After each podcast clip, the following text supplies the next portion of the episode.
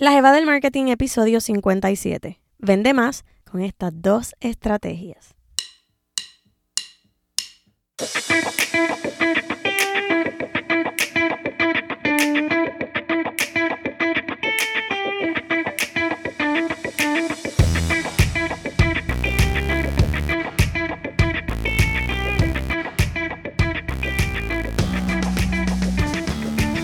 Hola, mi nombre es Shirley y te doy la bienvenida a este nuevo episodio de La Jeva del Marketing, el podcast, donde aprendes sobre teoría, ejemplos reales y estrategias de mercadeo para que leves el marketing game de tu negocio a otro nivel. Confiando en que estés bien y te encuentres a salvo en casita, te saludo hoy miércoles 15 de abril de 2020, un día que será recordado por nuestra generación y conocido por generaciones futuras como uno de los días en los que todos se quedaron en casa a causa de una pandemia. Qué mucho ha cambiado nuestra vida. ¿ah? Bueno, yo quiero aprovechar este momento porque a pesar de todo eh, estoy bien agradecida. Quiero darte la bienvenida si me escuchas por primera vez. Estos días se ha unido mucha gente linda a mi comunidad y si eres una de ellas, bienvenida seas o bienvenido seas. Este espacio lo he construido con mucho amor y dedicación para ayudarte a diseñar e implementar estrategias que te permitan tener una mejor presencia y generar más ventas. Y como hoy es miércoles con MD Marketing, vamos al tema rápidamente.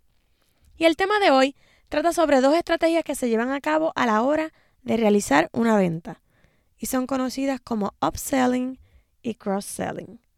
Si es la primera vez que las escuchas, no te preocupes, que hoy yo voy a detallarte esto para que tú salgas de aquí entendiendo lo que significa estos dos nombres.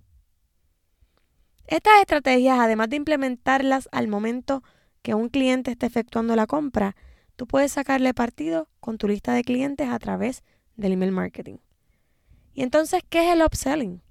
El upselling es cuando ofrecemos al cliente un producto o servicio que se parece al que está comprando o al que acaba de comprar.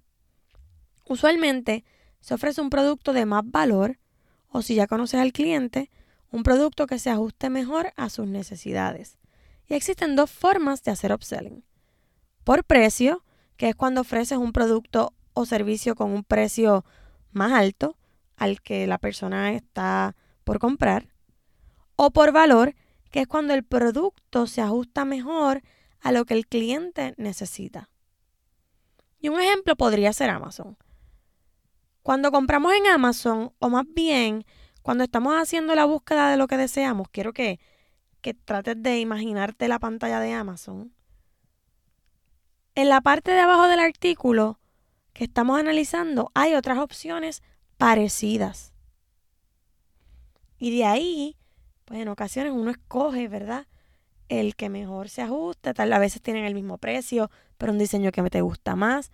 A veces tiene un mejor review y te dejas llevar por ese, entonces te decides eh, escoger otra, otra opción en lugar de la que estabas comprando, etc. Por otro lado, tenemos el cross-selling. Y esta estrategia consiste en ofrecer un producto complementario al que el cliente está comprando o ya compró. Por ejemplo, digamos que vienes a mi tienda y deseas comprar un Nintendo 10 para tu hijo. Al momento de realizar la compra, te ofrezco un videojuego o un bulto protector del aparato o ambas cosas.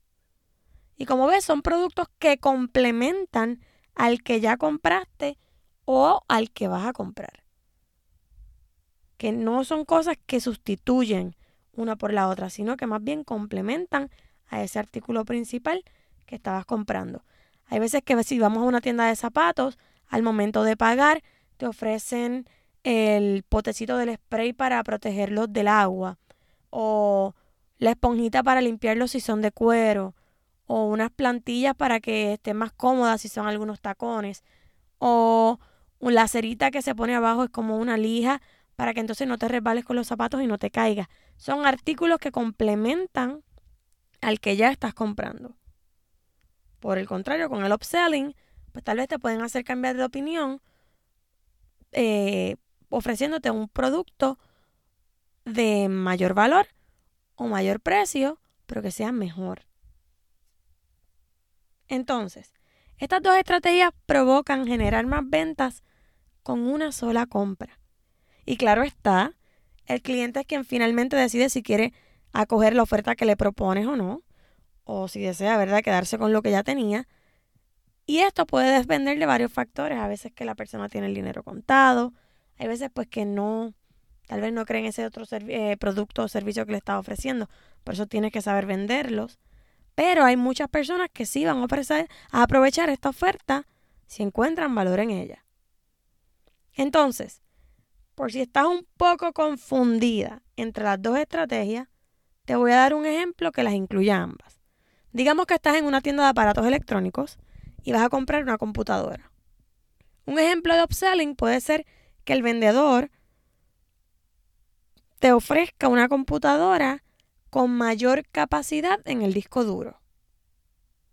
Aquí, como ves, no te está ofreciendo un producto adicional, sino que mejoró el que ya tú tenías en mente. Por otro lado, pudiera ofrecerte un kit de teclado y mouse inalámbrico y un set de limpieza para la máquina en adición a la computadora y ya esto sería un cross-selling porque te está ofreciendo un producto complementario. Entonces estas estrategias pueden ser muy, muy, pero que muy beneficiosas porque te ayudan a vender más a un solo cliente. Y en el caso de que ese cliente decida no optar por la oferta, ya ellos saben que esos productos o servicios tú los ofreces, son parte de tu, de tu oferta y pueden regresar luego a comprarlos en cualquier momento. Cuando hacemos upselling, queremos mejorar la venta. Y en arroz habichuela, esto es que compren algo mejor o de mayor valor. Mientras que en el cross-selling buscamos vender más artículos o servicios. Estas estrategias pueden ser implementadas en tu plataforma de venta o a través del email marketing y son tremendas opciones para fidelizar clientes. Así que espero que las consideres como parte de tus próximas estrategias. Analízalas bien, estudia cómo las vas a incluir, que yo sé que les vas a sacar provecho. Este tema de hoy fue un poco corto, pero sé que fue lleno de valor. Espero que entiendas los dos conceptos y que los pongas en práctica. Y ya hemos llegado al final de este episodio. Como siempre digo, espero que esta información que he compartido contigo te ayude a entender mejor el mercadeo y a pensar qué hacer o qué estrategias implementar en tu negocio, idea, proyecto, you name it. Y antes de despedirme, quiero recordarte que tengo varias horas a la semana abiertas para consultorías, así que si te interesa, comunícate conmigo para ver cómo puedo ayudarte a implementar nuevas estrategias en tu negocio y aclarar todas esas dudas que tengas con respecto a las estrategias que estás implementando. Así que estoy más que a la orden. Muchas gracias por conectarte conmigo una vez más y gracias a ti si te conectas por primera vez. Comparte este episodio en tus redes sociales para que otros lo escuchen si encuentras valor en él. Y hazle un screenshot a la pantalla y la posteas en tus stories de Instagram y me tagueas para así yo compartirlo y estar orgullosa de que hmm, esta chica me sigue, me escucha e está implementando todas esas estrategias que está aprendiendo. Pendiente del contenido que comparto por allá por Instagram y por Facebook. Recuerda quedarte en casa y lavarte las manos frecuentemente y canta la canción que te dé la gana. La de cumpleaños no, ya yo no quiero cantarle cumpleaños a nadie, pero busca tu canción preferida y usa 20 segunditos para lavarte las manos bien. Ahora sí, con esto me despido. Será hasta el próximo miércoles en otro episodio más de este tu podcast, La Jeva del Marketing. Hasta la próxima. Bye bye.